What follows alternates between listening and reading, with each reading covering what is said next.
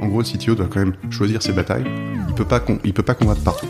Donc s'il lance des, super sujets innovants ou en gros en avance de phase par rapport à l'état de l'art, bah mine de rien, ça va être sa responsabilité.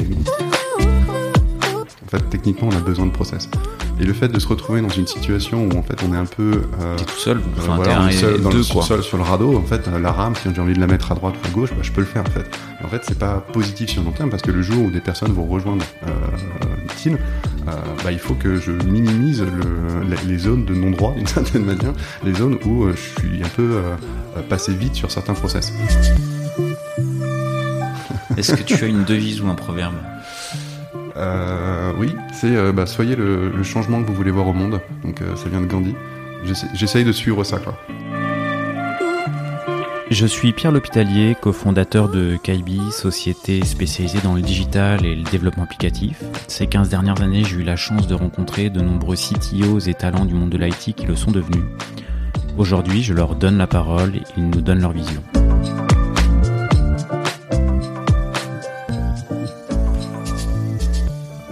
Eh bien aujourd'hui je suis en compagnie de, Gilles Razigade, qui est euh, ex-CTO de Captain euh, et anciennement chauffeur privé euh, de son ancien nom, et aujourd'hui cofondateur de, de TIL, une société qui nous vaut du bien et qui travaille, qui œuvre pour notre notre santé mentale, mhm. dont il nous parlera par la suite. J'en profite pour faire un petit coucou à Bertrand Lurde qui nous a mis en relation, qui est un ancien collègue à toi de, de l'époque de l'époque Captain. Oui.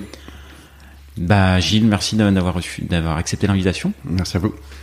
Et euh, bah, peut-être pour commencer, première question, première introduction, est-ce que tu, euh, euh, avant de parler de Captain et, et, de Thiel, est-ce qu'il y aurait trois, trois moments dans ta carrière, ou avant, ou, carrière professionnelle, des moments forts, anecdotes, tournants, dont tu souhaiterais nous, nous parler? Oui, bah trois, enfin trois moments, je pense qu'on en a plus, mais euh, trois, il y, en, ah bah, a, clairement trois qui viennent, Alors, voilà, en tête. S'il y en a plus, euh, n'hésite pas. je vais m'arrêter à trois, je pense.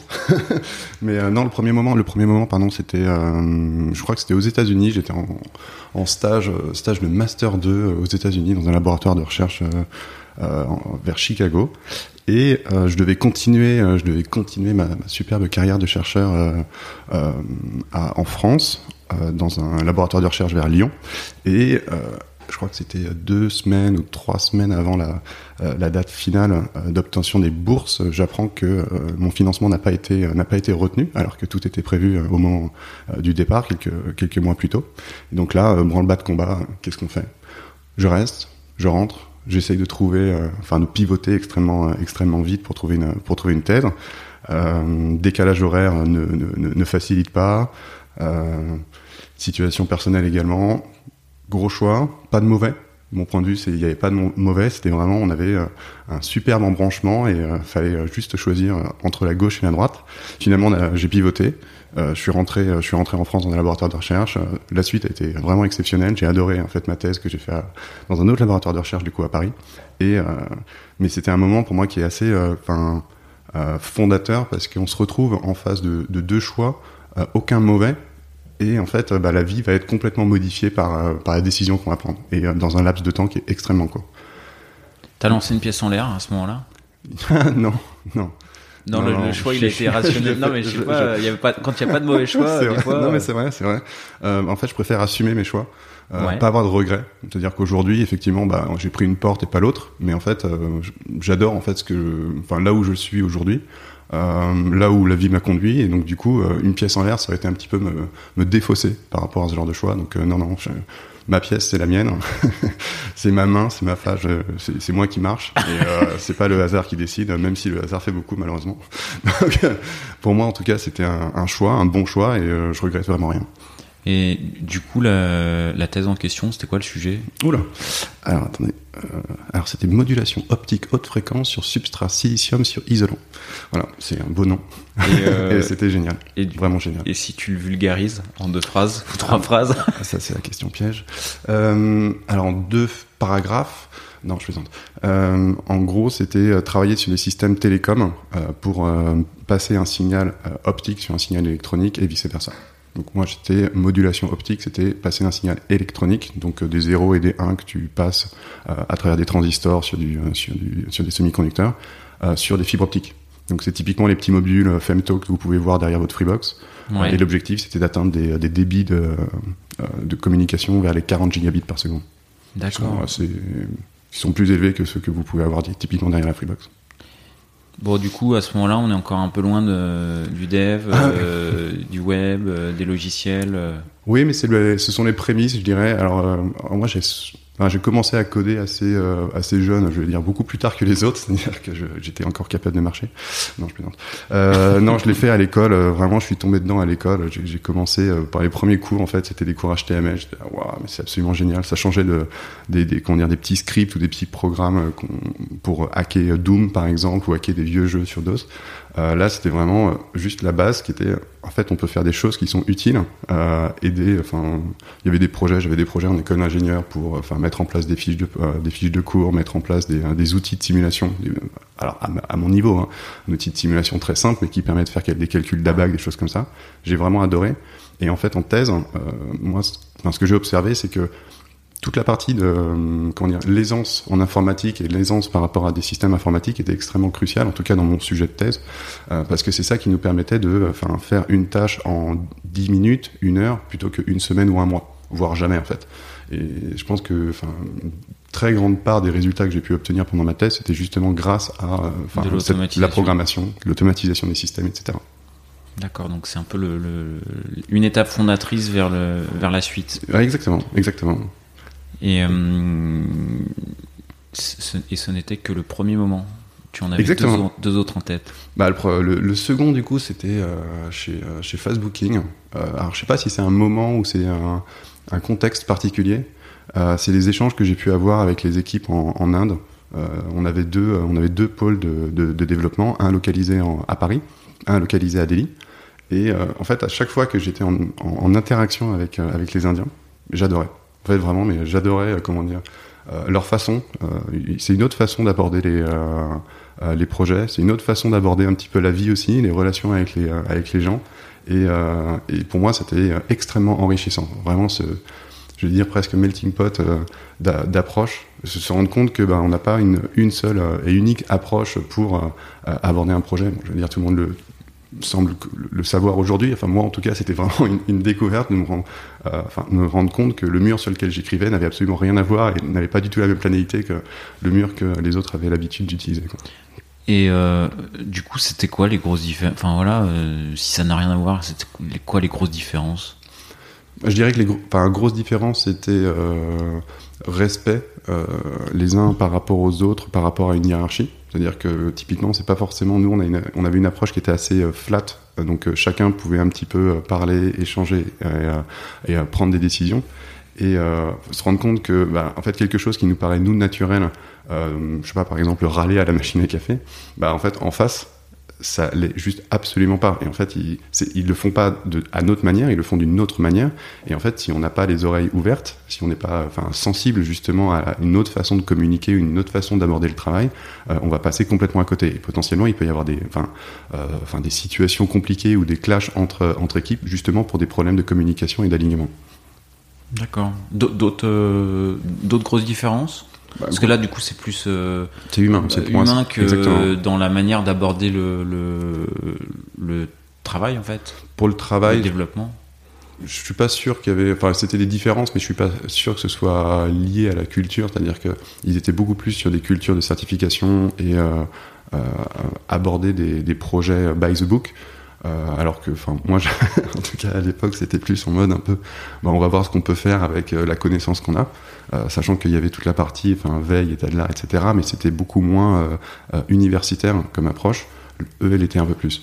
Mais je, je suis pas sûr que ce soit très culturel, que ce soit un trait, je veux dire, spécifique pour les Indiens. D'accord, ok. Et euh, juste par, par curiosité, euh, chez Fastbooking, les, les, équipes qui étaient en Inde, c'était des équipes qui étaient euh, salariées, euh, hmm. Fastbooking, ou c'était des équipes qui étaient euh, sous-traitantes Non, c'était enfin salarié. C'était une entreprise qui avait été une start-up qui avait été montée à Delhi et qui avait été rachetée par par Fastbooking et donc qui complétait le portefeuille fonctionnel. Mais ça, ça avait été fait des années avant, avant mon arrivée. Et enfin, au moment où j'ai eu l'interaction, c'était vraiment enfin, deux pôles de développement qui intervenaient sur des, sur des projets et sur des parties de l'application différentes. Et complètement intégrées. Parce que c'est vrai que bonne question. Quand euh, on discute avec certains clients, chefs de projet, qui ont des projets sous-traités en Inde, tout ne se passe pas toujours aussi bien que ce que tu as eu l'air de. Alors, j'ai pas dit que tout se passait bien. j'ai dit que c'était une découverte tous les jours. D'accord.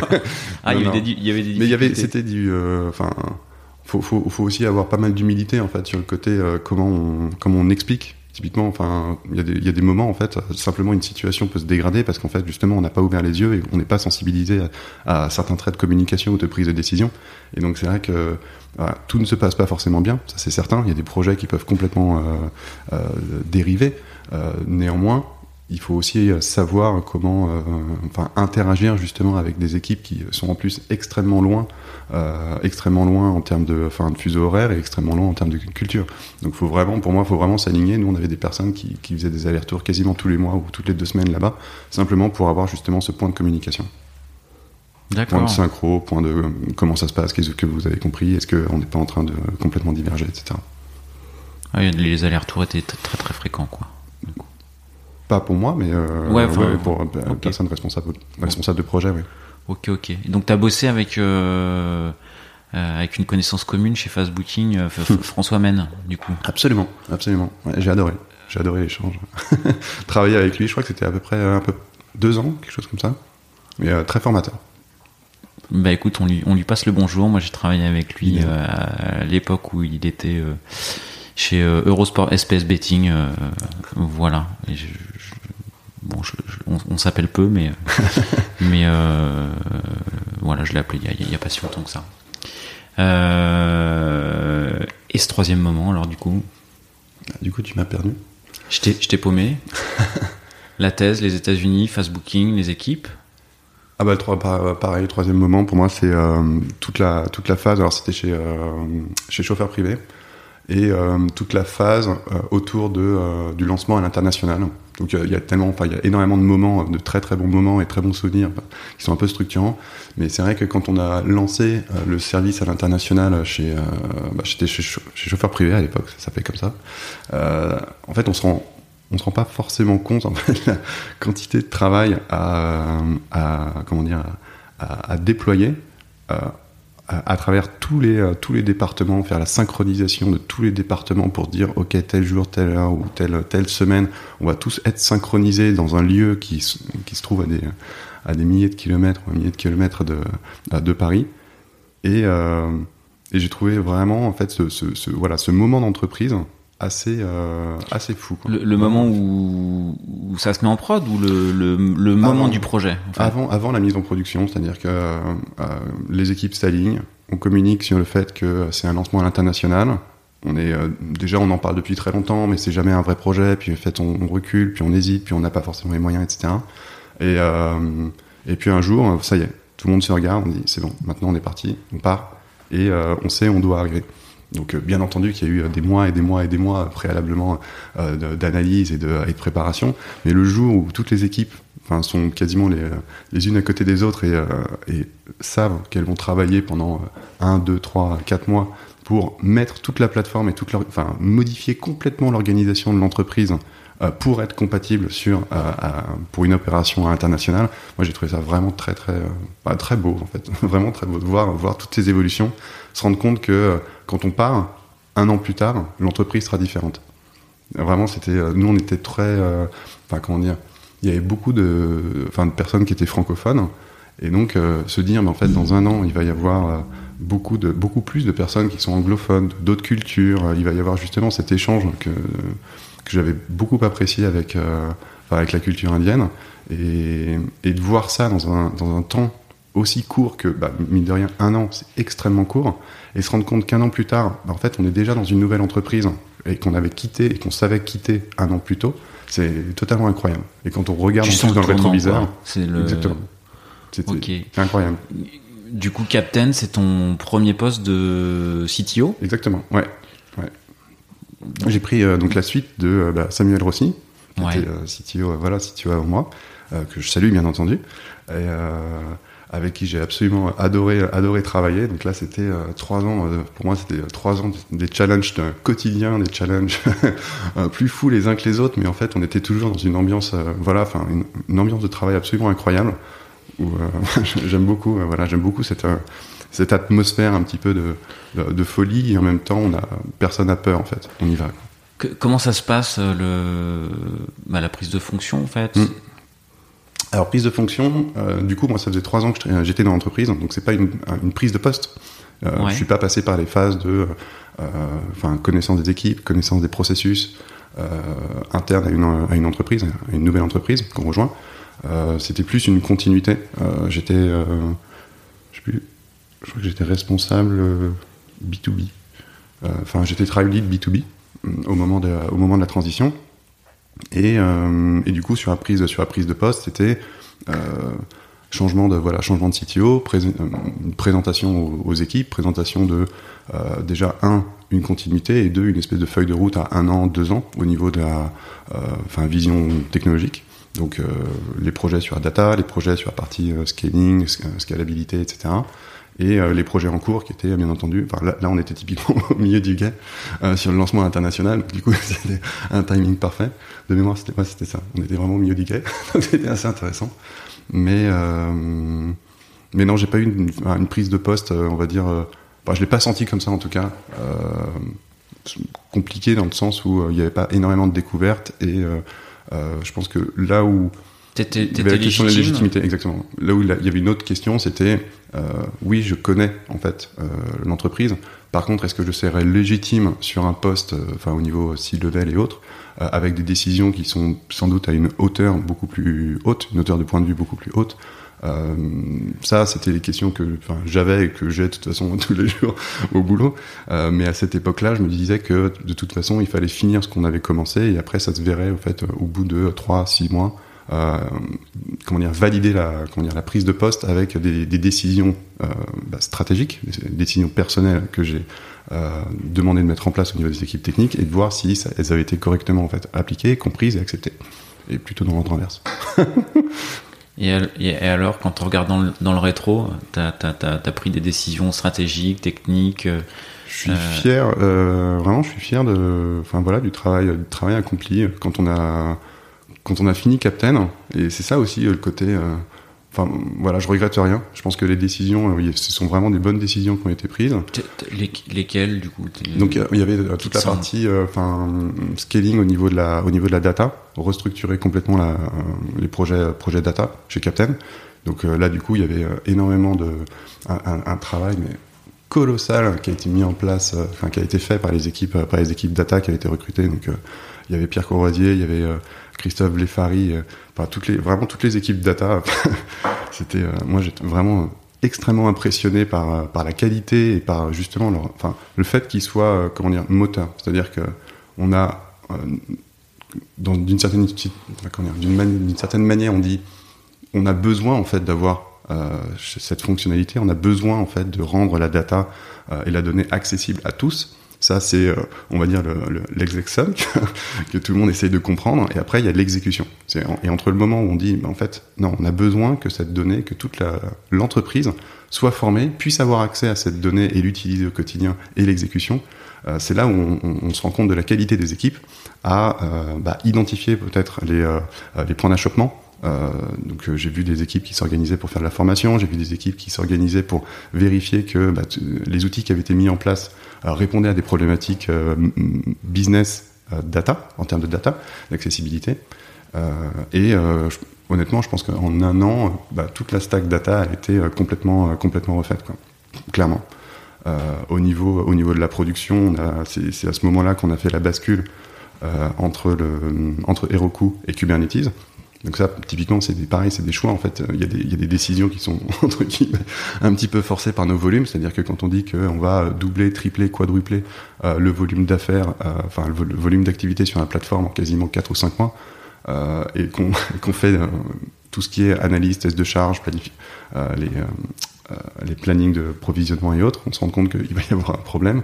Et donc, en fait, on n'a pas vraiment le choix. C'est-à-dire que là, on se dit, bah, en fait, là, Heroku, bon, bah, ça tient plus quoi.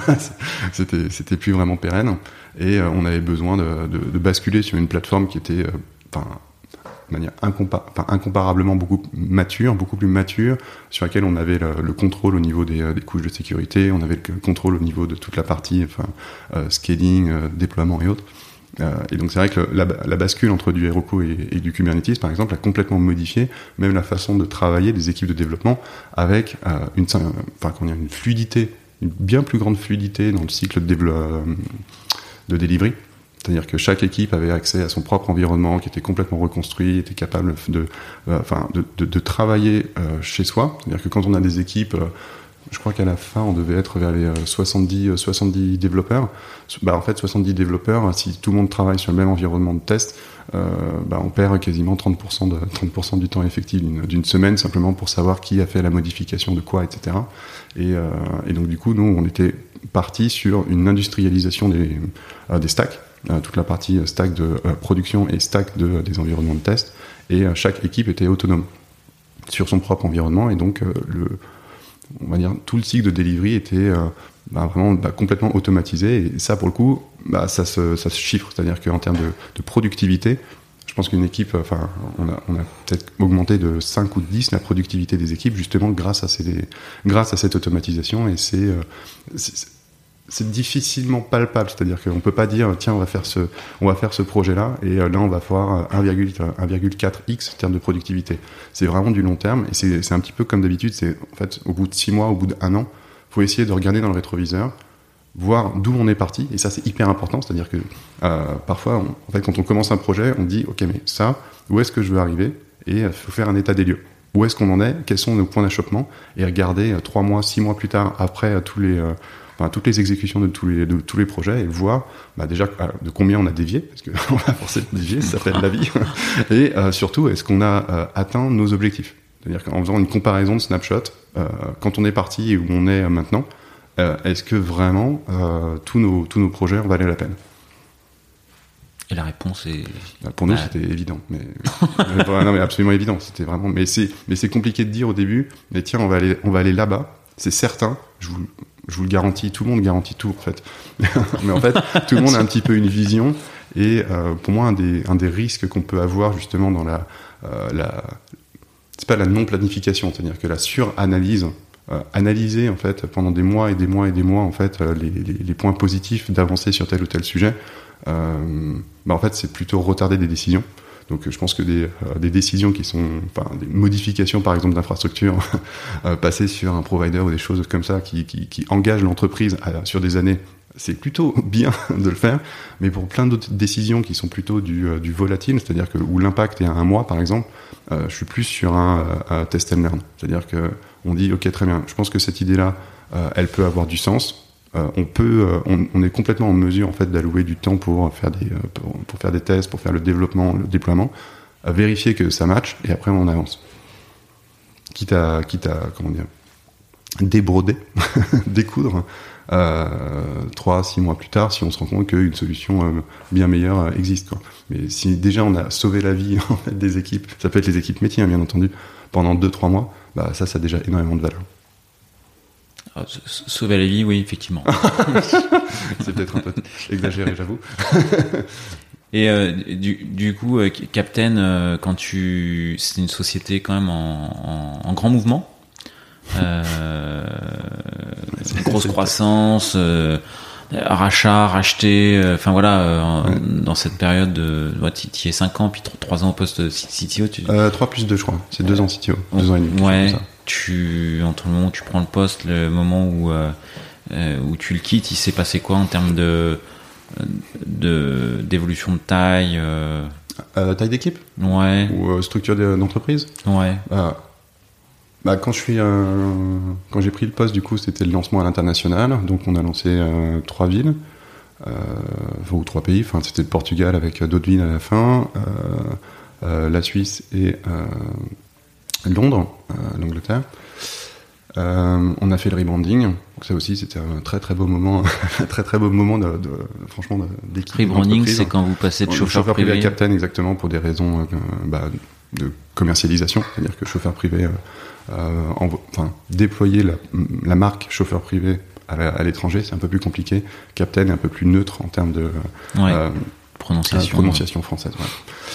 Et rachat. Alors le rachat, non, je crois que le rachat, quand est-ce que ça a été fait? Non, c'était avant. Le rachat avait déjà été fait de toute façon avant le lancement à l'international. Euh, par contre, euh, fusion, euh, fusion des stacks, donc les discussions pour le rapprochement avec nos, cousins, exécution justement du, bah, de ce rapprochement, de fusion, fusion des stacks techniques et des différents marchés.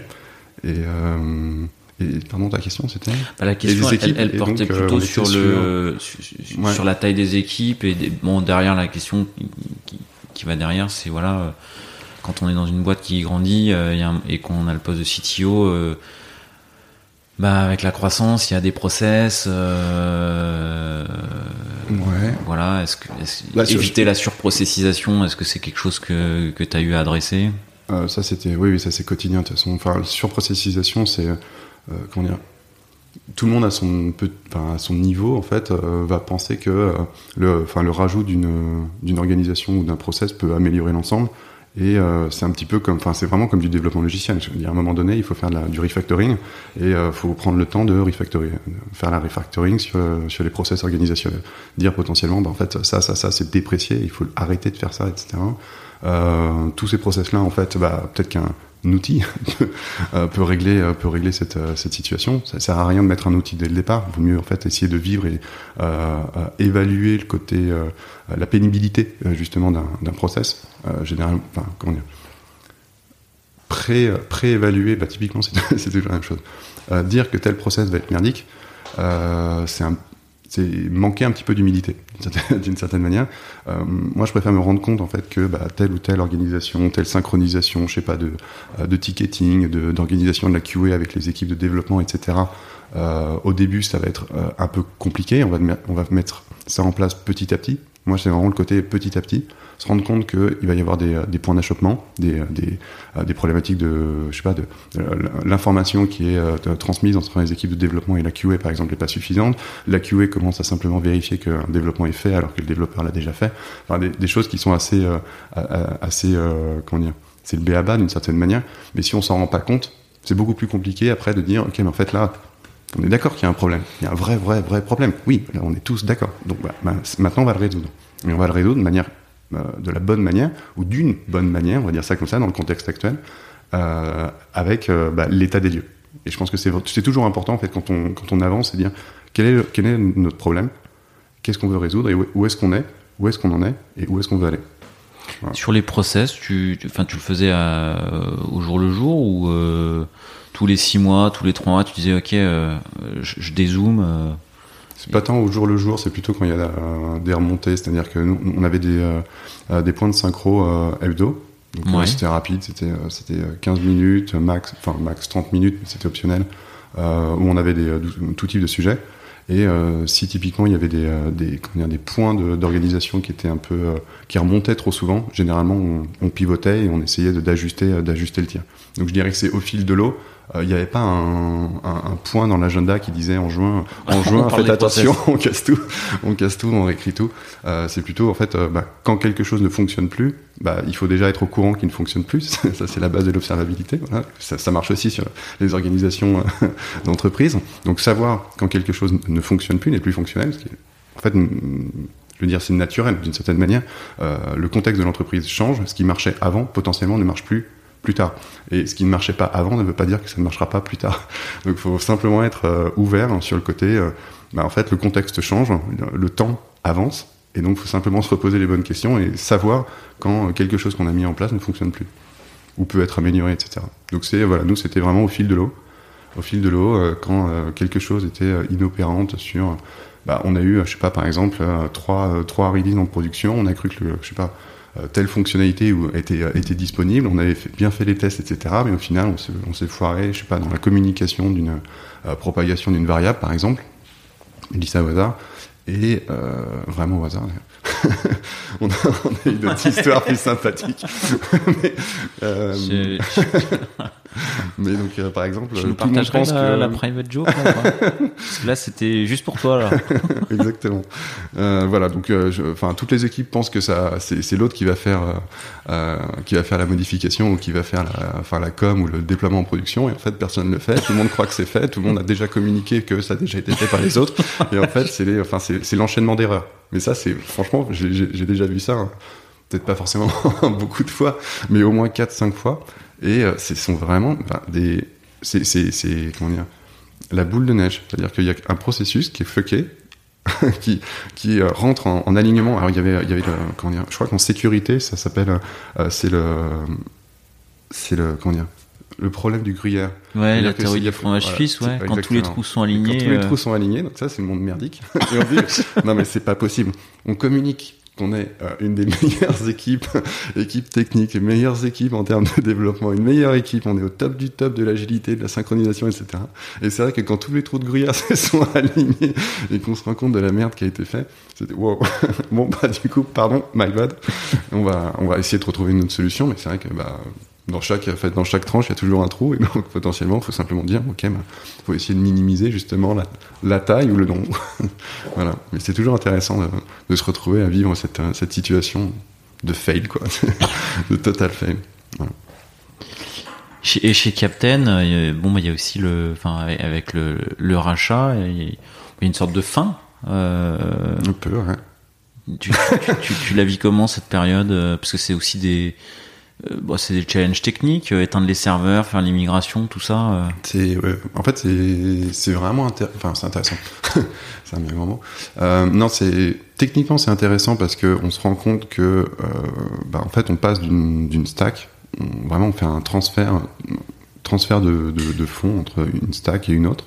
Donc c'est euh, comment on synchronise les utilisateurs, comment on synchronise les données qui étaient gérées par, euh, enfin, par la stack A sur la stack B. Si tu rappelles le contexte, c'est Captain qui se fait racheter. Alors donc Captain a été racheté par euh, une bah, par Intelligence Apps, qui était une des verticales de Daimler. Intelligence Apps détenait MyTaxi, qui a été rebrandé en FreeNow D'accord. voilà. Et euh, la fusion, euh, la fusion des stacks a eu lieu entre Captain et euh, vers Freeno. De Captain vers Freeno. D'accord. Donc Captain c'était essentiellement du VTC. Euh, Freeno c'était essentiellement du taxi et pendant les dernières années ils ont travaillé pour intégrer les fonctionnalités de VTC sur la plateforme sur la plateforme Freeno. Et donc le, le, le eux ils étaient disponibles, je crois que c'était entre je vais peut-être dire des bêtises, mais plus d'une quinzaine de pays euh, en Europe. Nous, on était localisés sur euh, France, Portugal et, euh, Royaume-Uni. Et, du coup, la décision, c'était de, bah, plutôt prendre la stack Captain et faire le, transfuge sur la stack, la stack. Donc avec alignement des équipes, avec alignement de, enfin le process, mine de rien, le process de migration d'une application qui, enfin, qui quand même tourne avec un sacré volume sur une autre application avec toutes les problématiques légales, toutes les problématiques de, de, synchronisation, faut pas se foirer, euh, disponibilité sur les sur les sur les stores. Euh, c'était euh, ouais, c'était vraiment bah, c'était vraiment la, pour moi c'était la première fois que je vivais ça et j'ai trouvé ça vraiment voilà vraiment intéressant. Euh, après, effectivement, enfin, je te rejoins, hein, c'est toi qui as prononcé le mot, c'est un peu une fin, euh, mais euh, voilà, ça nous a permis de partir vers d'autres cieux, retrouver, on va dire, un bon nombre de nos, amis de la French Tech ou d'autres boîtes en France ou, ailleurs, et donc de continuer l'aventure, voilà, sur d'autres problématiques et avec d'autres équipes. Voilà, toujours en, en apprenant plus. voilà, et sans, rien casser, enfin, du moins j'espère. Ok, ok, ok. Bon, ça fait, ça, ça va faire le pont vers euh, vers cette euh, nouvelle expérience ouais. chez Thiel. Exactement. Euh, où tu œuvres pour notre santé mentale. Exactement, exactement. Enfin, c'est vous qui œuvrez en fait. Ah, c'est nous qui œuvrons. eh oui, c'est vous, c'est vous qui œuvrez. Nous, on met à, à disposition. Donc, c'est une application mobile euh, qui qui permet de, bah, pour vous suivre et euh, enfin améliorer et travailler sur votre sur votre santé mentale. Donc déjà avoir un espèce de un état des lieux avec un, avec un indice de bien-être qui est mis à disposition du coup des utilisateurs, qui est basé sur des enfin sur des références, sur des définitions d'OMS et on travaille avec des un conseil scientifique qui nous permet de valider justement l'approche euh, de, euh, de TIL. Et euh, par contre, c'est un petit peu, c'est pas nous en fait qui faisons le travail parce qu'en en fait on peut on peut pas le faire en fait ce travail-là. c'est un petit peu comme vous. Pourquoi tu peux pas le faire? Donc bah, la santé mentale a priori c'est plutôt personnel. Ah oui d'accord. Un petit peu tous les jours par exemple, enfin l'image qu'on a c'est tous les jours tu te laves les dents. En fait, bah, tous les jours faut aussi penser en fait un petit peu au reste, à la santé mentale, à où est-ce que tu en es, est-ce qu'il y a quelque chose quand tu as un réflexe par exemple, tu as je sais pas une situation de, de, de stress, de t'es mal à l'aise par exemple dans une situation de communication tu es mal à l'aise dans une situation avec des, collègues, par exemple, euh, l'idée, c'est euh, de penser déjà à TIL, se dire, ok, est-ce qu'il y a un contenu, est-ce qu'il y a quelque chose en fait dans TIL qui pourrait en fait m'aider euh, à de manière totalement, enfin, presque, c'est presque de l'éducation, c'est-à-dire qu'il va y avoir des séries, on, met à disposition des utilisateurs des, des, dizaines de séries sur des thèmes qui sont extrêmement variés, comme la gestion du stress, la gestion de la parentalité. Quand on a quand on accueille un enfant dans une famille, bah en fait c'est extrêmement euh, compliqué. Tu parlais des trois, des, trois premiers moments au début dans ma vie. Euh, bah, bien entendu que l'arrivée d'un enfant, euh, ça bouscule. Ça bouscule. Et ça, c'est et, en fait c'est normal. Il faut simplement l'accepter. C'est-à-dire qu'aujourd'hui, on, on, part du principe que tout est un petit peu naturel, que tout est extrêmement facile et surtout faut pas en parler, etc. En fait, la réalité elle est tout autre. C'est que justement, il y a énormément de personnes qui sont un petit peu, enfin, qui se retrouvent sur le bord de la route euh, elles veulent pas l'accepter ou personne veut vraiment l'accepter. Et euh, nous, un petit peu notre mission, c'est simplement essayer de, bah, communiquer de faire comprendre que bah, on parle de santé physique de manière extrêmement positive, mais on veut parler aussi de santé mentale euh, de manière extrêmement positive. C'est-à-dire que bah, il y a des situations que l'on doit gérer et on peut mettre à disposition des, des, gens, des outils, des services, des personnes. C'est vraiment important de parler de personnes également. Hein. C'est des, des, relations entre personnes qui euh, qui permet de bah, d'avancer de manière beaucoup plus fluide et beaucoup plus douce euh, dans la vie. Voilà. Comment elle naît cette idée? Parce que du, du coup, c'est hein, voilà, c'est ouais. Raconte, enfin, si tu peux nous raconter. Ouais, mais alors euh, ça vient pas de ça vient pas de moi, c'est euh, c'est euh, ça vient de mes, mes fondateurs, autres fondateurs du coup. Tes associés. Qui étaient donc Julia Julia Bige, Geoffroy Verza et Nicolas Merlot. ils ont toujours eu cette moi pareil, mais je les ai rejoints un peu plus tard. ils ont toujours eu justement cette ce, besoin, c'est-à-dire qu'ils ont toujours identifié que c'était un, manque, un, dire il y avait un véritable manque humain pour euh, toute l'approche euh, euh, bien-être. C'était pas forcément, comment dire, c'était pas écrit, on, on, parlait pas encore forcément de santé mentale, de bien-être, etc. Mais en fait, au quotidien, on se rendait bien compte, on se rendait compte qu'il y avait quelque chose qui manquait, il y avait un espèce de trou. C'est-à-dire que tout le monde nous parlait en fait de, je sais pas, de diététique, tout le monde nous parle de, enfin, faut aller courir, faut aller faire du sport, etc. Faut être en, pleine forme. un esprit sain dans un corps sain, en fait, on a l'impression d'être passé à, côté de la moitié de l'équation. Et, donc du coup, c'était euh, courant, 2000, euh, courant 2020, euh, il, y avait cette, il y avait cette volonté de construire, un service, proposer un service sur, cette thématique-là. Euh, vérifier euh, bah, déjà que bah, c'est bien d'avoir une idée mais il faut quand même faire la vérification auprès de euh, bah, prospects potentiels, clients potentiels, vérifier, faire l'étude de marché, etc. Analyse concurrentielle. Et donc tout ça, ça a été fait dans les années, enfin dans l'année, au cours de l'année 2020, et, et, concrétisé, on va dire, au lancement de en janvier, 2000, janvier, janvier 2021 avec OK, là c'est bon, go, euh, tout est, euh, toutes les, les, étoiles, on va dire, sont, sont parfaitement, sont parfaitement alignées. Euh, maintenant, on y va. On va, on va faire le. Alors, enfin, on va, on va monter le service. On va créer, on va créer cette application. On va créer cette plateforme qui est, bah, bah, mine de rien, assez en termes de technologie, typiquement.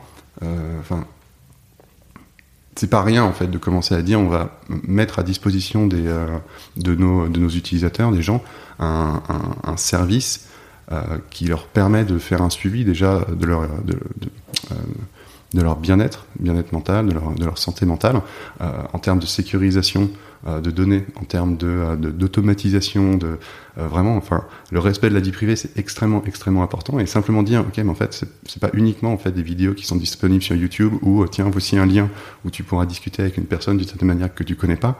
Là, il y a une véritable approche, enfin, produit et on, parle aussi d'approche enfin, holistique, c'est-à-dire qu'on on intègre notre conseil scientifique, on intègre les professionnels de santé au sein de l'application pour à la fois faire la production de contenu, la vérification scientifique justement des approches euh, qui sont mises en place et, euh, implémentées euh, dans, dans l'application et qui pourront, euh, qui pourront également être contactés dans certaines situations un, petit peu, euh, voilà, enfin des situations où le, ce besoin, le besoin apparaît de manière un peu plus claire. Donc toi, ouais, l'un des enjeux techniques de la plateforme, c'est la data privacy, quoi. Ouais, exactement. Je pense que c'est, pour moi, c'est clé, c'est vraiment clé. Qu'est-ce que tu mets en place À quoi tu as dû penser techniquement? Est-ce qu'il y a des solutions euh, techniques en particulier des, des... Alors il y a des, alors ça, ça, dépend sur quelle partie bien entendu. Le premier c'est euh, mise en place des, euh, enfin des, des, des, règles de sécurité un peu euh, strictes qu'on peut retrouver sur la partie séparation de réseau, encrypter les données sur les sur les disques. Donc typiquement avec des clés que l'entreprise détient, pas les clés en fait détenues par les providers comme AWS ou, ou, GCP, donc qui permettent de faire ça. Donc en fait d'une certaine manière il faut le mettre en place. Ouais. C'est toujours ça, c'est-à-dire que à chaque fois il faut essayer de passer, penser audit technique on a une grande baraque à, sécuriser. Euh, faut vraiment être un petit peu euh, curieux, ouvert pour aller dénicher justement le petit trou de gruyère qui pourrait se trouver sur la façade et euh, par laquelle tous les merles passent. Euh, donc c'est vraiment voilà, c'est sécuriser, sécuriser les couches réseau, sécuriser les couches data, encrypter les données sur plusieurs niveaux. Donc au niveau des disques typiquement, au niveau de la base de données. quand on parle de confidentialité, typiquement aujourd'hui, toutes les données qui sont identifiantes euh, ne sont pas disponibles en clair euh, au niveau de nos bases de données. Donc ça, c'est, ça veut dire que on se, on, dire, on se bloque certains, certains usages.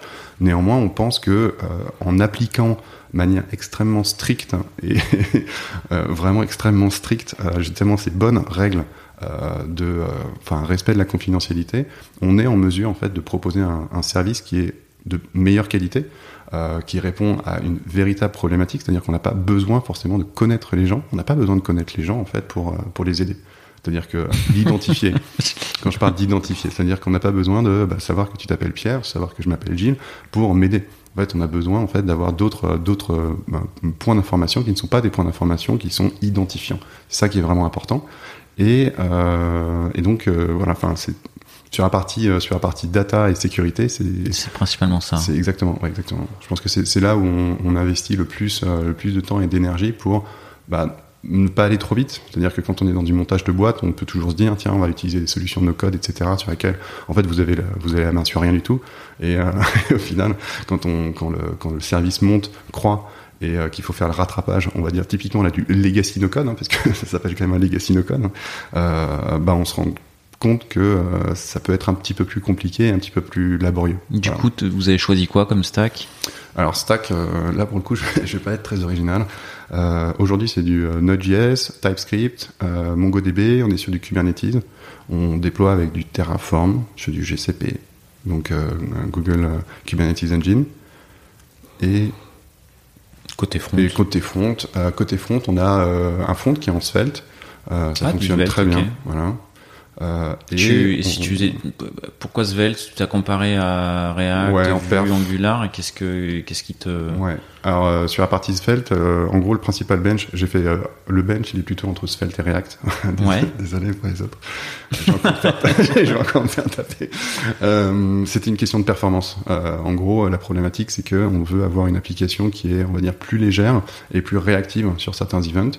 Euh, et euh, Svelte permet d'avoir un code, un, une code base qui est plus clean, euh, plus petite et des temps de des temps de réponse au niveau au niveau web je crois que c'est quasiment 15% inférieur à React parce que justement tu t'abstrais de toute la partie virtual donc c'est la précompilation. La différence, pardon, là je vais faire un, énorme résumé, les gens vont commencer à sauter, à bondir.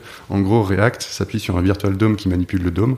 Svelte passe par une phase, de compilation de ton code euh, bah, Svelte en JS et donc euh, supprime toute la couche de virtual DOM. Et donc toute la, la l'overhead que tu pourrais avoir à travers ton virtual DOM a été supprimé sur Svelte. Et c'est de ça, en fait, c'est de là que vient justement cette amélioration des performances. Et en facilité de prise en main? Franchement, enfin, là, la learning curve, elle était, enfin, je l'ai trouvé hyper, hyper rapide parce que le tutoriel est simple, vraiment très simple. Euh, c'est étape par étape et je vois vraiment que ce soit du, enfin, j'ai vraiment aucune difficulté quoi. Les, fichiers, mais c'est assez standard en fait. Hein. C'est-à-dire qu'en termes d'approche, c'est des fichiers qui ont les composants, donc la partie JavaScript, la partie, le style component qu'on pourrait avoir sur React par exemple, est directement embarqué dans les composants en Svelte. Donc du coup, il n'y a pas vraiment à gérer cette partie-là et, et toute la partie, enfin, DOM qui se trouve en bas. Donc il y a un fichier, tout est dedans. Il y a la notion d'observable qui est, qui est déportée à travers les, une notion de store. Et, euh, et c'est vraiment très très simple en fait de commencer à construire des applications, vraiment des, enfin, là, enfin l'application l'application de TIL et euh, fonctionne entièrement euh, sur cette sur cette technologie. Et du coup, tu disais voilà, c'est plus performant. Enfin, c'était une vraie contrainte de ton application? Enfin, je veux dire, la, la, la enfin, le nombre de connexions simultanées doit pas être non, alors c'est pas dans et, le sera pas dans le futur non. C'est pas vis-à-vis du réseau, euh, c'est vraiment vis-à-vis de la couche d'exécution euh, JS. En gros, la, fluidité, la fluidité côté euh, terminal.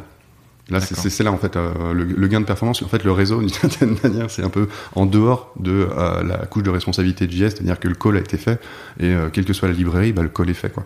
Donc après, c'est comment tu vas gérer en fait ta couche d'accès à tes données, comment tu vas, enfin, utiliser de manière maligne, de manière un petit peu optimiste en fait telle ou telle réponse. Mais là, là, je parle vraiment animation. Euh, on avait une contrainte qui était, on devait euh, bah, livrer. On a, quand même, commencé en janvier, euh, mi-février, on a, on a fait les premiers tests, tests de prod et on a lancé la bêta de l'application fin février et sur bah, sur toutes les plateformes. L'objectif c'était que ce soit disponible donc sur Android, sur iOS et sur tout autre, euh, tout autre terminal euh, web en fait. Euh, et donc pour avoir justement un retour, une expérience utilisateur qui est la moins dégradée possible, là par contre les gens vont sourire en disant ah oui ça reste quand même du web. là, ils ont raison, il a encore raison. Donc la moins dégradée possible, euh, il fallait un, un, moteur et un framework JS qui impacte le moins possible toute la couche d'exécution au niveau des animations, au niveau des, des swipes, au niveau de enfin telle ou telle enfin animation de menu, etc et, voilà, franchement, je pense que ouais, 10-15%, c'est quand même. Euh, c'est énorme. C'est énorme quand on parle du JS. Je crois que la fenêtre, la fenêtre de tir, c'est 16 millisecondes. Donc euh, on, a, on a 16 millisecondes pour faire du taf. Et donc en fait, on fait pas grand chose en 16 millisecondes. on fait énormément, bien entendu. Jamais assez, quoi. Vous n'avez pas d'appli mobile native? Non, pas encore. Alors ça, ça va être l'autre l'autre intégration. Euh, fin, fin, sur Q3 et fin Q4, on va travailler sur une application en React Native euh, et donc, on, on, aura une application qui sera là pour le coup bah, euh, disponible sur des technologies euh, natives. Ce sera du React native, ce sera pas du Swift ou du Kotlin. On recrute d'ailleurs à ce sujet, hein, que ce soit du back ou du front d'ailleurs, parce que comme, comme, vous l'avez compris, on a un arc avec une corde, et donc il nous faut d'autres cordes. il nous faut des voilà, il nous faut des toi la corde là Pour l'instant, c'est moi et on a un super stagiaire Alim de, de 42. et donc ça, ça voilà, c'est une belle c'est une belle équipe, mais on a encore tout à fait en termes de recrutement et de constitution des équipes. Très très beau projet, extrêmement structurant. ok, ok, ok. Gros impact, bien entendu. Et, ah, du coup, ça m'amène deux trois questions, mais euh, euh, je vois que tu as fait des benches euh, de techno sur des frameworks JS et que c'est frais. Du coup, je te pose la question. Vous avez choisi de React Native. J'en profite pour te poser la même question du bench que tu as fait et pourquoi ce choix-là en fait? Ouais. Alors il y avait React Native, on avait Flutter, on avait les stacks Kotlin Swift. Hmm, Swift UI, on a évalué rapidement. Alors là, ce ne sera pas des benches de, perf, hein, c'est plutôt euh, enfin, pourquoi on a fait ce choix-là. Ouais. Euh, Swift UI, euh, alors là, c'est totalement subjectif, c'est-à-dire qu'un un IDE qui permet de faire de la mise en place d'interfaces graphiques c'est un petit peu trop éloigné de ma propre conception du développement logiciel, mais peut-être que dans, dans 10 ans, euh, bah, on démontrera que j'ai tort. Donc, du coup, je suis plutôt passé sur du Swift et, euh, et du Kotlin. Euh, Swift, Kotlin, ça peut potentiellement être un, un, excellent choix à partir du moment où on a une équipe de développement mobile qui est un petit peu plus conséquente. Là, on est vraiment aux prémices en fait de l'histoire de, de TIL. Et, euh, et donc, euh, mine de rien, en termes de, de finances, ça veut dire recruter deux personnes au lieu d'une euh, pour travailler sur une application mobile. Donc, un spécialiste iOS Swift, un spécialiste Android Kotlin. Et, et donc, ce sont des nouvelles technologies. toute la couche qui était qui avait déjà été développé sur la partie web ne peut pas être capitalisé dans, ce, dans cette refonte. Quand on va réécrire du Swift et du Kotlin, il faut réécrire en Swift et en Kotlin. donc là, on pourra me dire, effectivement, pardon, en Kotlin, on peut très bien déployer une application sur Android et sur iOS. Je n'ai jamais trouvé la personne qui était capable de faire ça. Donc peut-être qu'elle existe, mais en tout cas, elle n'est pas sur le marché du travail. Si elle, si elle, si elle, s'identifie, elle peut... qu'elle me contacte directement. Et donc du coup, euh, du coup, le choix c'était euh, euh, bah, React Native, React Native parce que déjà la technologie, on s'éloigne un peu moins euh, de ce que nous on connaît en interne, euh, donc du JS. capitalisation, on peut réutiliser les couches qui ont été développées sur l'application Svelte, puisque tout ça, c'est en fait, ce sont des, au final, c'est du JavaScript. Donc là, on est en train de parler plutôt de toute la couche de présentation qui, qui, peut représenter entre 30 et 40% de l'application tout le reste qui est euh, la communication avec le réseau, la gestion de la donnée, euh, les, euh, les, les, règles un petit peu métier, tout ce qui est comment la logique business en fait interagit les unes avec les autres. En fait, ça c'est la couche data et pas du tout de présentation. Et donc là, l'objectif c'était plutôt de passer, faire le, la, la, next step, c'était de basculer sur du, une application en React Native où on réutilise les couches JS. Donc en plus, deux couches peuvent évoluer parallèlement et, euh, et euh, offrir du coup à nos utilisateurs l'expérience utilisateur dont ils ont toujours rêvé et dont ils ont besoin, c'est-à-dire une expérience native. T'es passé en mode promo. ok, ok, ok. D'où le choix de exactement de de React Native. Exactement. Euh, et Flutter 2 est jeune ah oui, Flutter, parce que Flutter, ça, ça, pour le coup, ça, on en, entend, parler là. Beaucoup parler, exactement. On en entend beaucoup parler. Donc, euh, je suis euh, peut-être un peu trop euh, sage dans le mauvais sens du terme. Je préfère laisser passer les autres, voir comment ça se passe, et quand il y aura un petit peu plus de, quand le vernis aura un peu séché, là je commencerai à, regarder plus près. C'est par prudence, du coup. Bah, mine de rien, là pour le coup, c'est la responsabilité d'un CTO, c'est-à-dire que être tout feu tout flamme sur absolument tous les sujets, il faut l'être mais pas partout en fait. C'est-à-dire que euh, prendre des risques sur l'intégralité de tous ces sujets, que ce soit, je sais pas, euh, bah tiens, je pourrais reparler d'un autre service qu'on va utiliser sur la partie sécurité. Mais euh, en gros, le CTO doit quand même choisir ses batailles. Il peut pas, il peut pas combattre partout. Donc s'il lance des, des, super sujets innovants ou en gros en avance de phase par rapport à l'état de l'art, bah mine de rien, ça va être sa responsabilité. Donc quand, on voit des personnes qui disent oui, mais en fait là, ce projet-là, il a été complètement foiré parce que choix technologique moisi ou trop en avance sur son temps, d'une certaine manière. Et en fait, des technologies, enfin, je veux dire, des frameworks, il en sort tous les mois. Donc, euh, en fait, faut être un petit peu, euh, faut choisir où on va innover. Il faut choisir en fait des, des projets qui sont non stratégiques, on va dire, pour l'exécution de la roadmap d'une entreprise. Et une fois que bah, le vernis a séché, que les équipes ont été formées, alors là, on peut commencer à le déployer plus largement. Là, je pense que euh, Flutter chez chez Thiel aurait été beaucoup trop, c'est trop jeune ça aurait été beaucoup trop tôt en fait chez nous et on aurait pris un, risque on va dire démesuré par rapport à l'avantage concurrentiel ou euh, même l'avantage de rendu quoi.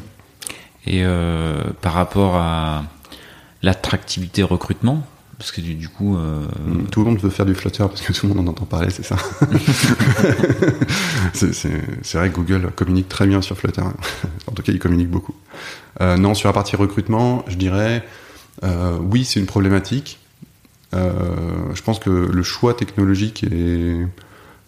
On, essaye surtout de recruter sur un la motivation, la capacité d'apprentissage et de formation, euh, la volonté, on va dire, de, de, enfin, je veux dire, pour le candidat à répondre à une vraie problématique, euh, pas une problématique technique, hein, pas uniquement une problématique technique, mais une, une, une problématique on parle de mission driven. Donc, toi, si t'attires par la stack technique, c'est pas forcément le bon moyen. Enfin, c'est pas une bonne. Ça doit pas être que ça en fait. C'est ça, c'est-à-dire que je pense que notre stack technique est, euh, est euh, bah, très très loin d'être dégueu. Euh, il y a des il y a des belles, enfin il y a des très très bons patterns sur demand sourcing, mise en place du CQRS, des choses comme ça. néanmoins, sur le long terme, la motivation d'un candidat, elle doit passer par la mission. Elle doit passer par en fait, mais pourquoi je travaille? Qu'est-ce que qu'est-ce qui fait que bah, bah tiens là je suis en train de travailler sur la partie la plus obscure et de la stack au niveau du back-end au fond à droite etc à côté des poubelles. En fait ça qu'est-ce que je fais? Où est-ce que je suis Et si en gros le candidat en fait euh, il est un peu euh, trop obnubilé par des par des problématiques euh, ou uniquement euh, obnubilé par des problématiques techniques, ça va peut-être pas suffire sur le long terme. Ok. et alors du, du coup là vous êtes Il n'y a pas de poubelle chez Thiel, pardon. Il n'y a pas de... y a pas C'était pour voir si tu suivais. Très bien. Ben, je suis, je suis. Euh, bon, là, vous êtes, euh, vous êtes en 4-5 encore, là T'as combien de postes ouverts? On a... Euh, alors, on est, on est quatre, quatre cofondateurs, on a un stagiaire, on a, deux, on a signé deux... deux sales et un, une health spécialiste, health spécialiste.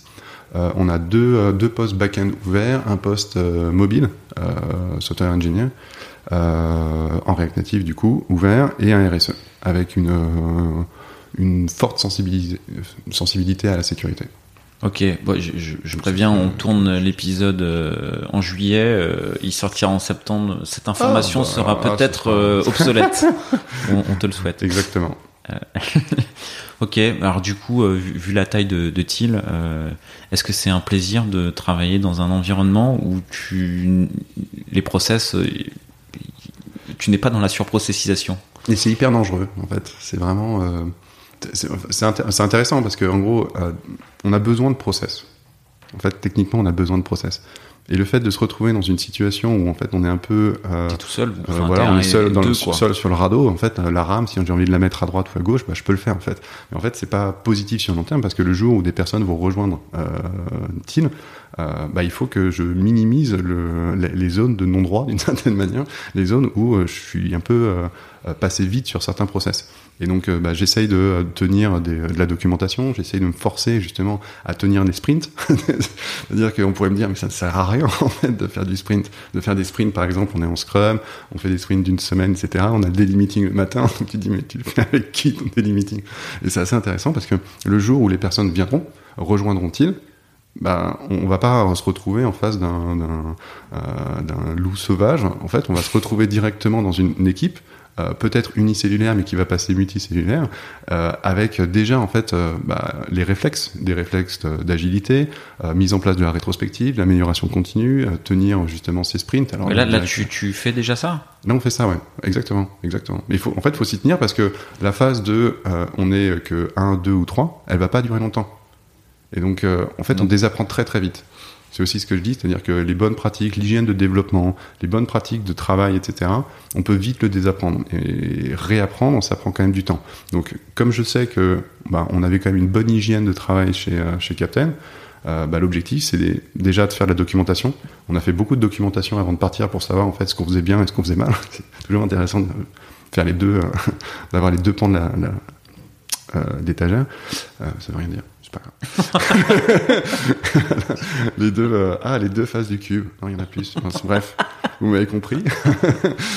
et, euh, et euh, essayer d'appliquer correctement justement ce qu'on qu'on faisait bien avant et de mettre de côté, continuer de mettre de côté en fait ce qu'on faisait mal. Donc typiquement éviter les raccourcis, éviter de euh, par exemple, couverture de code, c'est extrêmement important de garantir en fait une couverture de code qui est extrêmement élevée pour être serein, simplement serein, pour continuer d'écrire des tests. On peut, on peut rusher, on peut rusher ad vitam aeternam. À un moment donné, euh, c'est juste qu'on est en train de, ralentir. On s'en rend pas compte. Les gens, enfin, beaucoup de personnes se rendent pas compte que ne pas écrire de tests, ne pas maintenir en fait une hygiène de développement, de delivery euh, à un niveau élevé, ça les conduit en fait à, baisser en termes de vitesse de delivery. Et c'est, c'est enfin, je, moi, je vois ça tous les jours. Vraiment, je vois ça tous les jours. Ok, ok, ok. Eh ben, qu'est-ce que. Est-ce que, est-ce que Gilles, euh, je pense qu'on a, on a, fait un petit peu le tour de, de, de Thiel. Est-ce qu'il y a une question que je t'ai pas posée, que tu aimerais que je te pose? Euh, Pas vraiment. Désolé. J'ai bien balayé. Quelle exhaustivité, c'est incroyable. Euh, non, je bah, Du coup, j'en rajoute une quand même. Est-ce que tu as une devise ou un proverbe? Euh, oui, j'essaye de changer chaque année, mais euh, une qui reste, il faut toujours être changeant. C'est euh, bah, soyez le, le, changement que vous voulez voir au monde. Donc ça vient de Gandhi, et je trouve que c'est, ouais, c'est ça, ça me, j'essaye de suivre ça, quoi. J'en suis toujours à, à des années-lumière, mais euh, petit à petit, petite, euh, petite graine par petite graine, petit caillou par petit caillou, ben, voilà, j'essaye de, euh, plus que penser au changement, j'essaye de l'être et de, voilà, le vivre, voilà. Ah bah c'est une, ça peut être un beau mot de la fin. Je te, je te remercie, Gilles. Merci. Et je te souhaite, vous. je vous souhaite plein, plein de, de succès dans cette, euh, dans cette euh, nouvelle aventure, Thiel. Merci beaucoup. Je touchais la table en bois. Salut. À bientôt.